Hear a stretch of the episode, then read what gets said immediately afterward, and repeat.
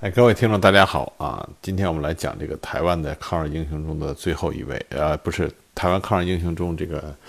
呃，正好台湾中期啊抗日这个斗争中，这个台湾抗日三猛中的最后一位啊，这个这个这个最后一位就是谁呢？这是林少猫。林少猫呢，可以说是抗日三猛里边啊最这个智计过人的啊，而且是斗争的这个手段是最为丰富的啊，也是坚持时间最长的。他坚持前后坚持了七年啊，坚持了七年。那么他最终呢，英勇就义的时候呢，也是作为啊台湾抗日斗争啊中期啊以游击战为主的抗日斗争这个这个失败的最最后的这个是以林少猫的英勇就义啊英勇牺牲啊作为这个。作为结束的，那么我们今天呢，来具体的谈一谈林少猫啊，林少猫，林少猫是台湾中期抗日三盟里边啊最厉害的啊最厉害的，那么所以呢，这个林少猫呢，在台湾呢也有很多的这个人啊，就是希望记住他啊，想记住林少猫这个人。那么林少猫呢，是这个林少猫是一八六三年生人啊，一八六三年生人。他们的他那个乳小名啊，婚号叫少猫啊，小猫，所以后来大家都亲切地称之为林少猫。那么林少猫呢，当时在一八九五年啊，乙未战争爆发的时候啊，当时呢，这个林少猫经营着一家名为金长美的碾米厂啊，身为厂东。那么他的当时呢，这个家庭的这个是当地的望族啊，生活很富裕，生活很富裕。但是呢，当他听说这个乙戊乙未年他这个呃割台的消息传来的时候，那么林少猫呢啊毅然决然的这个集合了数百的地方子弟啊，投入黑旗军中，啊投入黑旗军中啊，然后这个转战台湾中南部啊。那么当时呢，这个当这个刘永福啊内渡大陆啊以后，那么林少猫呢就是被因为他的这个。啊，非常有威望，并且这个很有才干，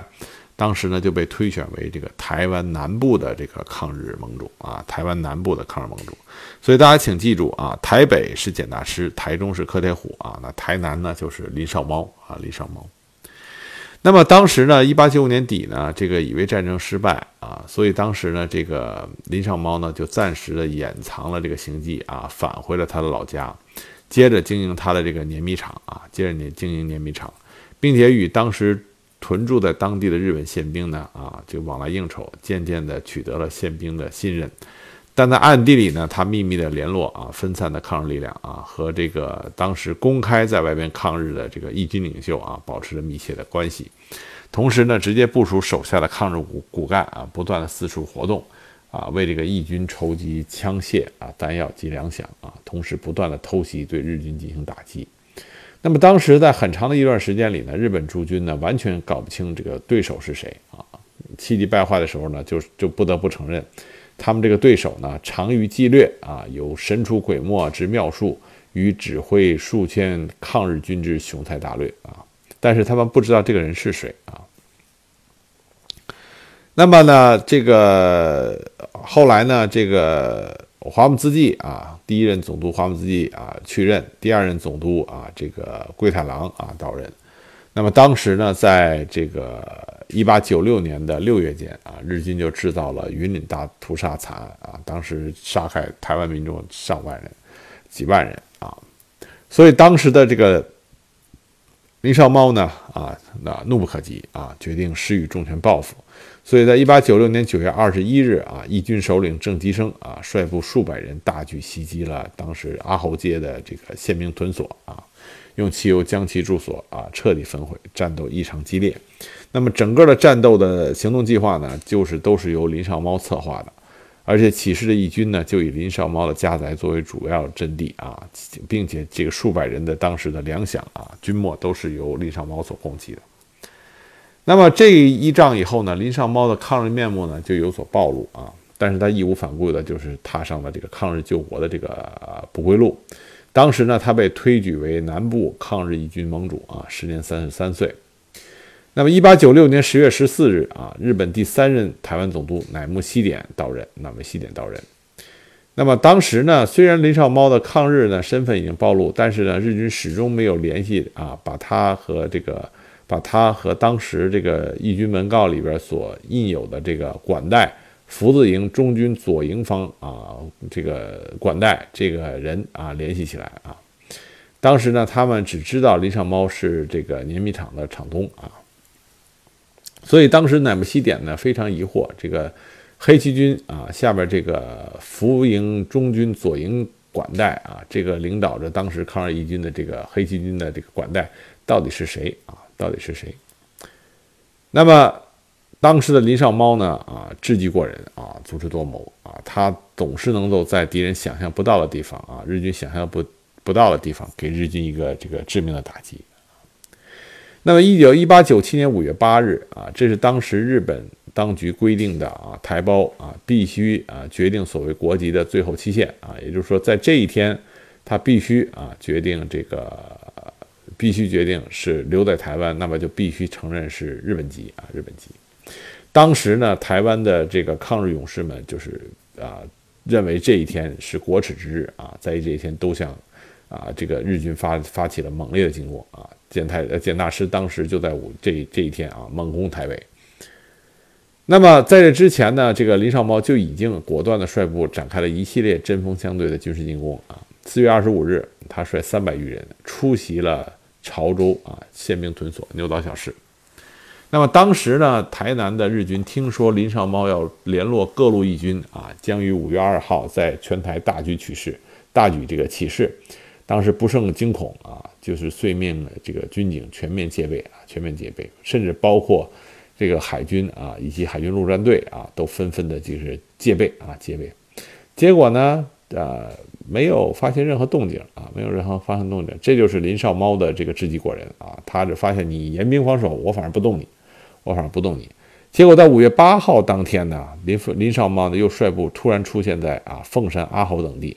对日军的交通宪兵啊展开猛烈攻击啊，在凤山战斗中呢，林少猫呢身先士卒啊，冒着枪林弹雨啊指挥作战。那么他的近啊他的近侍卫呢不幸中弹牺牲。战斗结束以后呢，日军从这位侍卫的身上啊搜得官方一颗印信两颗印信两颗，分别为管带福营中军左营官房啊阿侯街金长美信记和林义成。这才知道，原来他们一直想抓的这个福字军中军左营管带，就是啊，碾米厂的厂东啊，林义成啊，就是也就是林少茂，林少茂。所以当时呢，乃木希典啊，这个说原来这个林少猫一直在这个日军的眼皮子底下啊，眼皮子底下。那么林少猫呢，也是啊，会这个一身的好武艺啊，而且枪法极准啊，那是且是枪弹不虚发。那么，由于当时的这个义军啊没有这个后援，所以在六月份啊，林少猫秘密地潜回了大陆啊，为义军寻求军械和经济援助。当时呢，这个福建人民呢给了很大的支援啊，很大支援。所以，当八月份林少猫返台啊的时候，那么从大陆带回了不少这个武器弹药啊，给义军带来了这个后援。那么，林少猫的部队呢，不断的壮，不断的壮大啊。动辄呢有两三千人啊，而且呢，当时呢，林少猫的义军呢，他散尽家财啊。林少猫的义军呢，当时呢，月俸银有十两啊，所以当时他也招募了不少的这个啊抗日勇士。那么，仅凭当时日本当局啊，在这个办务署内管的这个档案记录啊，当时林少猫属下的抗日分子就有张广强、林金生、李福、郑乃吹、李茂吉、陈万发等等。那么这些人呢，有的是原来的农民，有的是商户啊，有的是守军之将啊，有的是这个原来的呃这个呃勇兵啊兵勇。那么有的精于武术，有的精于文笔啊，各种各样各路人才啊，各路人才啊，人才济济。而且呢，难得的是呢，林少猫的部队当时呢里边有客家人啊、闽南人啊，还有这个原住民是高山族人啊。那么这些原来呢，呃，经常会出现争斗的这种各族人民呢，在他的领导下啊，精诚团结啊，共同抗日，共同抗日。所以林少猫呢，他不仅智计过人，而且这个威望很高，而且这个领导能力极强，领导能力极强。那么当时林少猫的部队呢，啊，也是纪律严明啊，纪律严明。那么当时这个。日本官方的警察严格制里面也不得不承认啊，这他们原话这么说的：官此匪变啊，土匪人数多达数千名啊，号令严格，毫不侵害良民，盖以屠戮日本文武官员为止啊。就是说，他的这个部队呢，就是不是不伤害平民啊，只杀日本的这些军官啊和这些这些这个什么什么这个地方官员。而且呢，不仅如此，林少包呢，林少猫呢，且常镇许附近诸庄，巧受私恩，以致淡水西畔人民。暗自以少猫为德者甚多，竞相以掩护其踪迹，几无寻觅之方向。这是日本人的原话啊，那就是说，当时林少猫呢，经常接济乡里啊，接着乡里，然后远这个救助人民。所以当时的民众呢，当时民众呢，都都认为林少猫是这个是德才兼备啊，这个抗日义士，所以呢，竞相呢就是掩帮助他做掩护。所以让日本人完全抓不到他的行迹，所以说林少猫呢，在这个跟这个当时民众的关系上也是处理的非常好的，也是处理非常好的。那么，所以当时林少猫的部队呢，令这个日军呢非常的敬畏啊，非常的敬畏。当时呢，这个日本官方所著的台湾宪兵宪兵队史的时候，在斥责林少猫这个同时呢，也也是评有是一串这个无奈的评语啊，这个评语这么说的。台湾南部最彪悍豪勇、最令日本官县头疼的抗日领袖啊，这是对林少猫的评价。抗日义军盟主啊，指挥联闽粤番人为一气啊，成员庞杂的抗日战争却号号令甚为严明啊，骄傲节极啊，胆大无比，富激略短气等等啊，就对林少猫的评价非常高啊，认为林林少猫有短有谋，是这个日军的这个头层的对手。那么，这个一八九八年二月十六日啊，日本第四任啊这个台湾总督啊尔虞元太郎到任啊。他这个尔虞元太郎呢是比较这个有手腕的啊，比较这个阴谋阴险狡诈的啊。他上任之初呢，企图用软的手段啊对付抗日义军啊，要甜言蜜语的引诱这个抗日领袖啊归顺日本。那么后来没有得逞以后呢，就采取这个比较强硬的手段啊，调集这个武装力量，开始讨伐抗日义军啊。当时呢，日军讨伐作战呢，在台湾的中南部呢是分三期的实行啊。第一期讨伐战于一八九八年十一月十二日开始，其讨伐主要的对象是云林铁锅山的柯铁虎部啊。我们上期讲过，我们上期讲过。那么当时的这个柯铁虎呢是化整为零啊，避其锋芒，不与其正面作战，所以当时呢这个讨伐呢啊就是这个根本没有收获啊，于当于当月的二十三日结束啊。第二期讨伐战呢于十一月二十七日开始啊，讨伐对象为嘉义温水溪的黄河镇部啊，它与第一期讨伐相似啊，也是没有什么结果就结束了。第三期讨伐战十二月二十日开始啊，讨伐对象是林少猫部。也是没有啊，没有抓住这个抗日义军的踪影啊，也是灰灰的就结束了。但是呢，在这总计三十八天的三期讨伐里呢，日军呢这个没有抓住义军啊，没有抓住抗日义军，但却杀害了当时的台胞，共杀害了两千零五十三人啊，烧毁房屋两千八百呃两千七百八十三户啊。这个是日军当时对这个台胞啊，尤其是义军这个活动区域内的这个台胞啊，就无情的杀戮啊，无情的杀戮。那么当时呢，他们在阿公店啊，阿公店啊，滥杀最为暴烈啊，恰巧被当时侨居在此的英国和西班牙传教士啊看见。那么后来呢，在香港啊进行这个这个铺路。啊，暴露啊，铺路，然后那个当时呢，以阿公殿事件啊，震动了国际社会。那么当时呢，这个啊，知道这个阿公殿事件以后呢，这个林少猫大怒啊，林少猫大怒，当时呢，决定这个以暴易暴啊，血债血偿。于是，在日军三期讨伐战啊宣告结束的同一天啊，林少猫开始反击啊，林少猫开始反击。那么这一天呢，由林少猫亲自率部啊，攻打了阿侯宪兵屯所啊，当时三百余人猛烈冲击，气势极旺。那么这一仗呢，只是为了达到吸引日军的注意力啊，所以在攻击三小时以后啊，撤出了战斗。那么紧接着呢，就展开了日军侵台以来啊，抗日义军最大规模的一次军事运呃行动，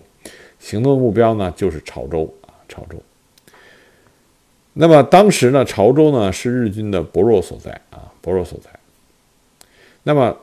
在后这个这这个这场啊战斗发生之后呢，日军作为总结时候，他们这么说的：他们说，我们探讨此次战端的原因有如下几点：一方面啊，我日军作战错误，因其位于规划的地区之外啊，太忽视了；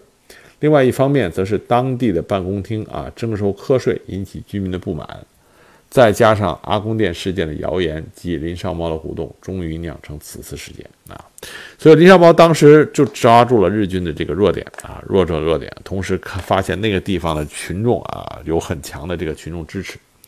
那么当时呢，事发突然啊，大批义军犹如天降啊，在一八九八年十二月二十八日晨，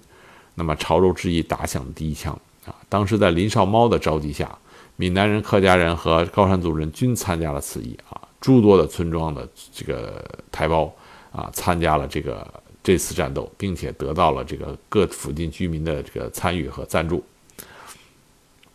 那么日军很快的便发现啊，这次抗日军的特征是，虽由中南部败兵加上居民所组成的大部队，但意料之外的是行动整齐啊，军纪严明，他们的目的是诛杀驱逐日人而已。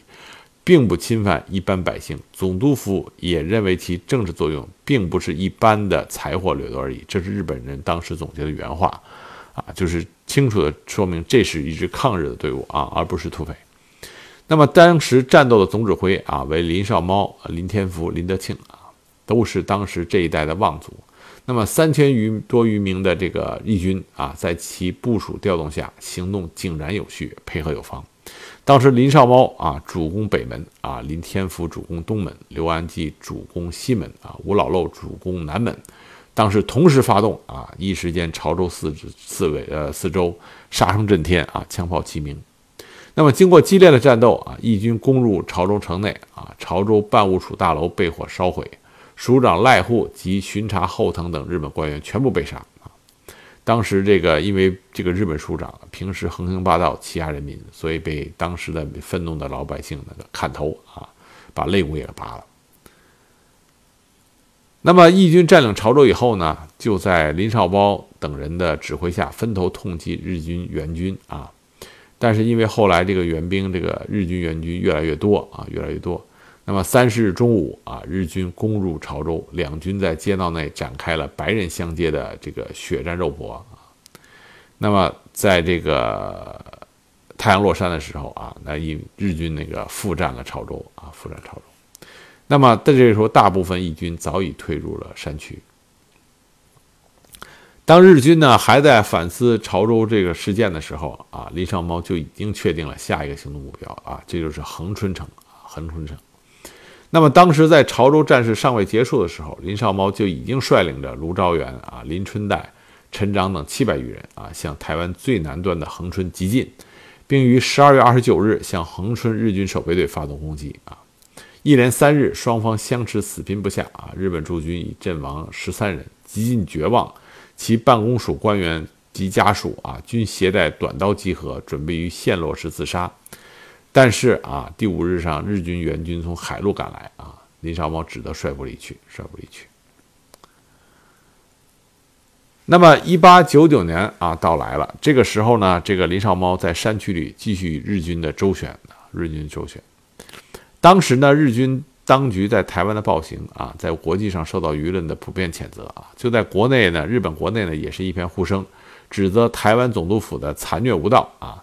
在这种情况下呢，耳遇元太郎这个总督呢，就使出诱降的手段啊，亲自出马，指使各地附身出面，以所谓各地讲和为名啊，劝有抗日之士向当局归顺啊，向当局归顺。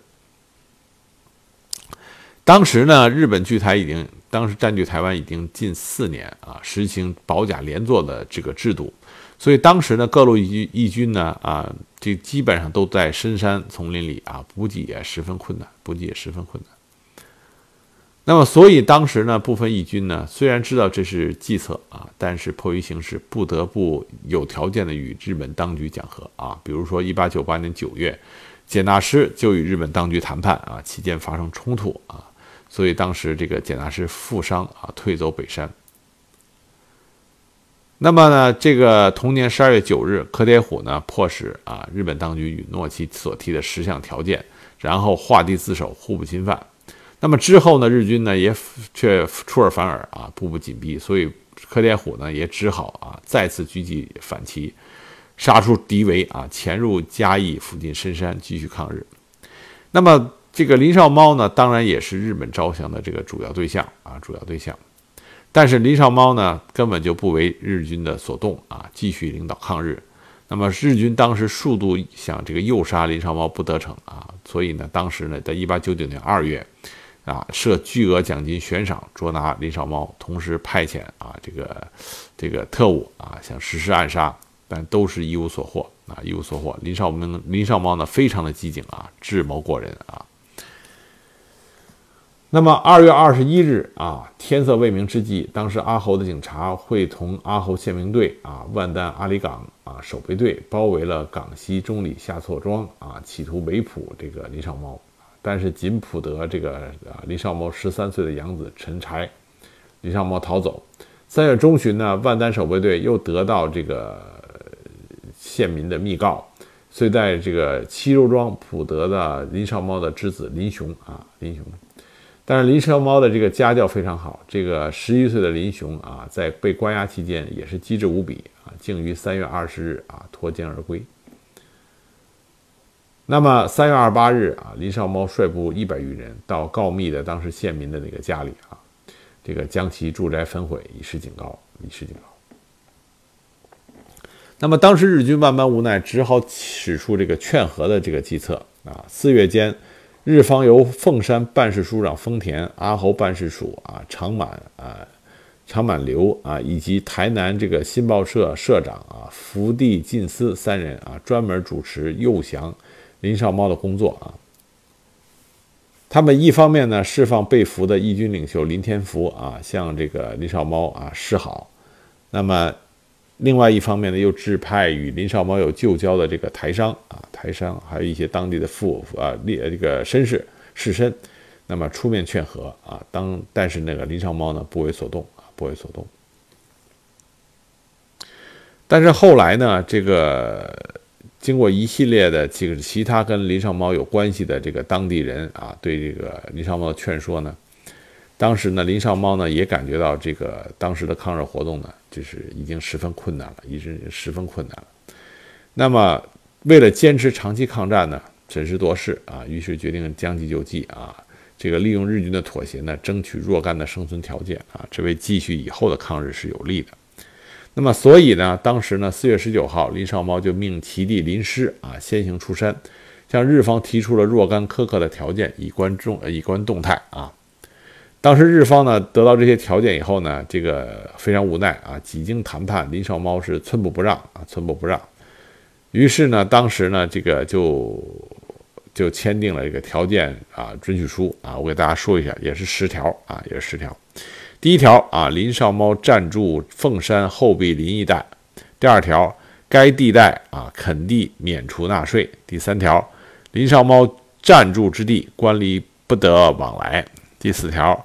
这个林少猫部署犯罪时，可提诉于少猫啊，官府不得擅行搜捕。啊，林少猫所入地域内如有土匪，当由少猫自行普送官府。啊，如有林少猫部署被官府逮捕，有林少猫保证当即释放。啊，林少猫之前啊之债权及被夺物件，准许林少猫收回。啊，林少猫阻挡被系者，以林少猫之请求当即释放。那么官府推诚相待，林少猫改过奉公啊，官府发给林少猫受产费啊两千元，那基本上就是这么说，就是说林少猫给了林少猫一块地方啊，这块地方呢完全由林少猫自治啊，官府不就日本这个政府是无权干涉啊，无权管理啊，无权派驻部队啊，然后呢，林少猫之前被没收的这个财产啊，被抓的人全部还给他。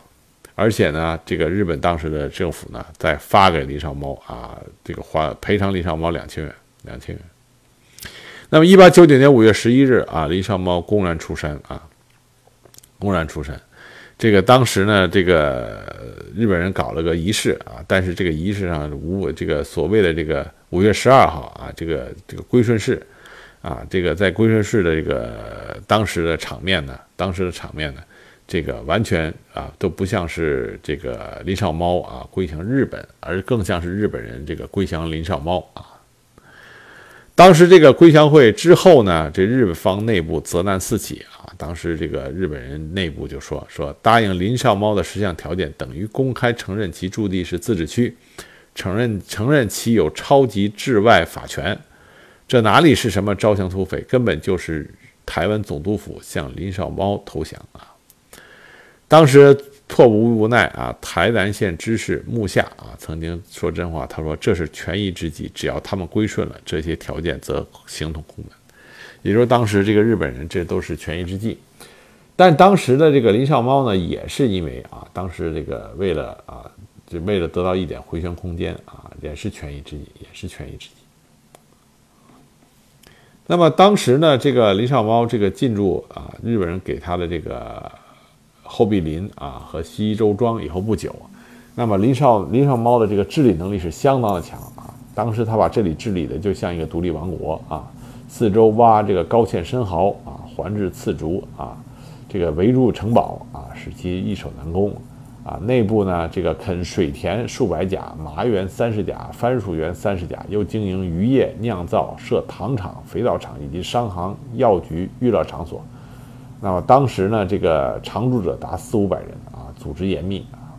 设有偏将、书记、医生、会计、监督、密侦等等职位啊，年收入万余金啊。当时这个日本当局的法务部所做的这个台湾匪乱小史里面就这么说的：说引然王公啊，威震南台啊，这八个字很厉害。引然王公威震南台，就是可见当时这个林少猫把那块地域啊，这个经营的是相当的不错。那么后来呢？一九零零年呢，这个义和团啊，大陆在闹义和团啊，所以呢，当时的很多抗日志士呢，就纷纷复出啊，纷纷复出，继续抗日啊。当时呢，日军呢，就啊，眼睁睁地盯着这个后壁林啊，就想看林少猫是不是也是在抗日啊，抗日。但是呢，他们就是根本就抓不到林少猫的各种把柄。虽然林少猫背地暗地中在还在抗日，但是完全抓不住这个林少猫的把柄啊！林少猫把柄。那么后来呢？到了一九零二年五月中旬啊，日军对当时台湾各地的义军啊进行了残酷的镇压啊，残酷镇压。到了一这个期间呢，一九零零年二月啊，柯天虎病逝；一九零一年三月啊，简大师啊壮烈牺牲，壮烈牺牲。那么。这个日军这个时候呢，就是彻底的撕下了招抚的假面具啊，开始对抗日志士进行残酷的这个杀戮。那么，一九零二年五月二十五日啊，日方当时同时在啊台湾的六处地区啊举行所谓的归顺式啊。那么在归顺式上，他们抢先埋伏好了几个机枪队啊，当时杀害了大批的啊，大概二百四十三名抗日志士啊，抗日志士。那么这个时候呢，这个。当时抗日力量呢，日军的心腹之患就只剩下啊李少猫了。那么当时一九零二年五月四日，在南台啊台南那边主持大讨伐的日本警视总长啊大岛久满次啊，当时呈给这个总督的这个文呃这个报告里就这么写的，他说嘉义以南的土匪根除之后啊，南部山地平地都扩清了。斗六一带土匪的处分方案已经执行完毕，就只剩下凤山的林少猫了。那么，在台湾抗日史上，这个当时这个啊中期抗日啊最后的一幕啊就来到了。那么五月二十一日啊，日军电令原当调动的第三旅团啊延期返国。那么五月二十五日啊，日警视总长、总督府参谋。第三旅团长啊，共同在台南召开了文武官会议，决定由警察先行诱杀林少猫，如不成，则以军宪警联合强攻啊。五月二十六日，日军以发生疟疾啊，需消毒营区为借口，将凤山守备队调动，又以检阅为名调动炮兵、工兵和其他部队。那么五月二十九日啊，凤山与阿侯间的电话赶工开通。五月三十日上午，日军各部队已包围后壁林和西周庄。当时的林少猫啊，就是已经知道啊，现在这个啊，已经剩他一个人了啊，啊，抗日抗日的这个主要的战斗力量只剩他一个人了啊。当时他也知道日军当时已经要对他动手了。那么这个时候呢，这个后来日军是说，当时这个林少猫啊，这个为母称寿打张燕啊，被偷袭，日军偷袭。但我们也可能当时林少猫已经知道这个已经到了最后时刻了，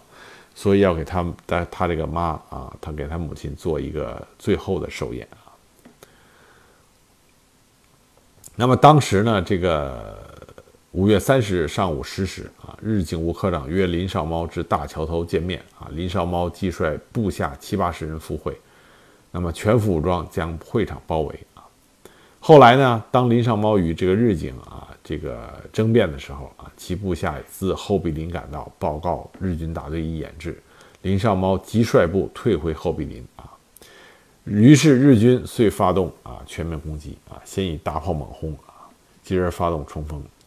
但是这个义军呢是顽强抵抗，但是实力过于悬殊啊！血战至下午五时啊，日军方进入堡内。此时义军突围而出，四散转移啊！日军穷凶极恶，四处追击搜捕。与此同时，一部分日军围攻西周庄啊，于十二时缩小包围圈，展开攻击。四十分钟后啊，攻入寨中。当时林少猫的弟弟啊、儿子以及这个他的太太。啊，都二十余人被俘啊，二十余人被俘，后来都是壮烈就义啊，壮烈牺牲了啊，壮烈牺牲了。那么后来战战斗慢慢这个就是啊，就是呃停下来了。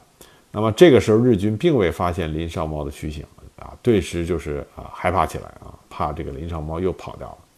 那么当时呢，山田旅团长和大岛警视总长奉总督府之命，严令军警围捕啊。征发巡查百名啊，急速赶往阿侯和凤山。当夜组成了七个搜索队啊，展开大搜索啊，大搜索，甚至动用了船只啊，动用了船只，就生怕林少猫啊这个跑掉。他们最担心的就是林少猫器重只身啊潜遁。如果要再再抓不着林少猫啊，当时日本人心中就是啊这害怕的不行。但是这个很可惜啊，林少猫他一代忠勇啊，他不能够忍气这个自己的部下啊，包括这些妇这些妇孺啊，包括妇孺。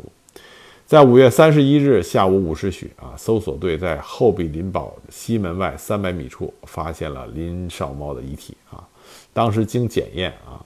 林少猫身中五弹啊，腰部被子弹贯穿，在其身旁有义军战士四十一人。妇女二十五人，小儿十人的尸体。那么由此可知呢，当时林少猫呢一直坚守城堡啊，保破后啊，掩护妇孺撤退。因行动迟缓，目标明显啊，制造大队日军袭击而不幸身亡。那么当时呢，在一直这个对当时林少猫驻地的这个扫荡，一直到六月四日啊，一共当时屠杀了三百二十人，三百二十人。当时林少猫几乎全家殉国啊，全家殉国。那么林少猫的牺牲呢，是台湾人民早期抗日斗争的最大损失啊！他坚持抗日长达七年之久啊，是这一时期坚持抗战时期时间最长也是最杰出的一位这个义军领袖。当时日本台湾总督啊，而源太郎得知林少猫已死的消息，亲自南下巡视战场啊，可见其对林少猫的畏惧啊，林少畏畏惧。那么，当时日本所很多专门记载当时这个镇压台湾啊抗日活动的史籍，都是以林少猫之死啊作为台湾大规模有组织、有基地的啊武装抗日时代的结束啊。那么，当时台湾宪兵队史啊更是这么写的：是两百年来台湾之痛的土匪至此全归绝灭。所以可以想见林少猫在台湾抗日战争史上的地位啊地位。他的这个牺牲啊，是作为台在日本人眼里，那就是相当于台湾的有组织抗日斗争啊结束了，结束了。所以呢，这个林少猫的死呢，就是意味着台湾中期抗日啊，而且台湾主要的武装抗日啊，大规模有组织的武装抗日啊，就是彻底的啊失败了，彻底失败了。那么当时呢，这个。根据日本当局自己公布的数字啊，在尔虞啊任总督的这段时间里，就是从1898年到1902年，日军共屠杀了台湾民众啊一万一千九百六十八人啊一万一千九百六十八人。那么再粗略的加上1896年云岭大屠杀中死万死难的几万人，再加上已为啊各台战斗争反各台斗争中死难的数以万计的烈士，则当时全台三百二十万名同胞中，几乎每五十个人就有一人被杀啊，五十个人就有一人被杀。所以我们要牢牢地记住啊，当年的台湾在被这个晚清政府抛弃啊，被割让出去以后，当时的台湾的这个民众啊，为了这个抗这个为了抗拒这个自己的这个命运。啊，为了抗击这个外来侵略者对家乡的占领啊，是发这是发起了这个前仆后继啊，和这个不怕牺牲的这个壮烈的斗争的。那么，我希望这个听过我讲这些这个台湾抗日历史的这些呃听众，你们都能够记住啊，当时台湾的这些著名的抗日抗日义士啊，这个以为三杰啊，抗日三猛。那么下一期呢，我会再讲这个后来的北浦事件啊。和这个这个后后来的这个台湾的这个主要抗日啊，希望大家继续收听啊，谢谢大家。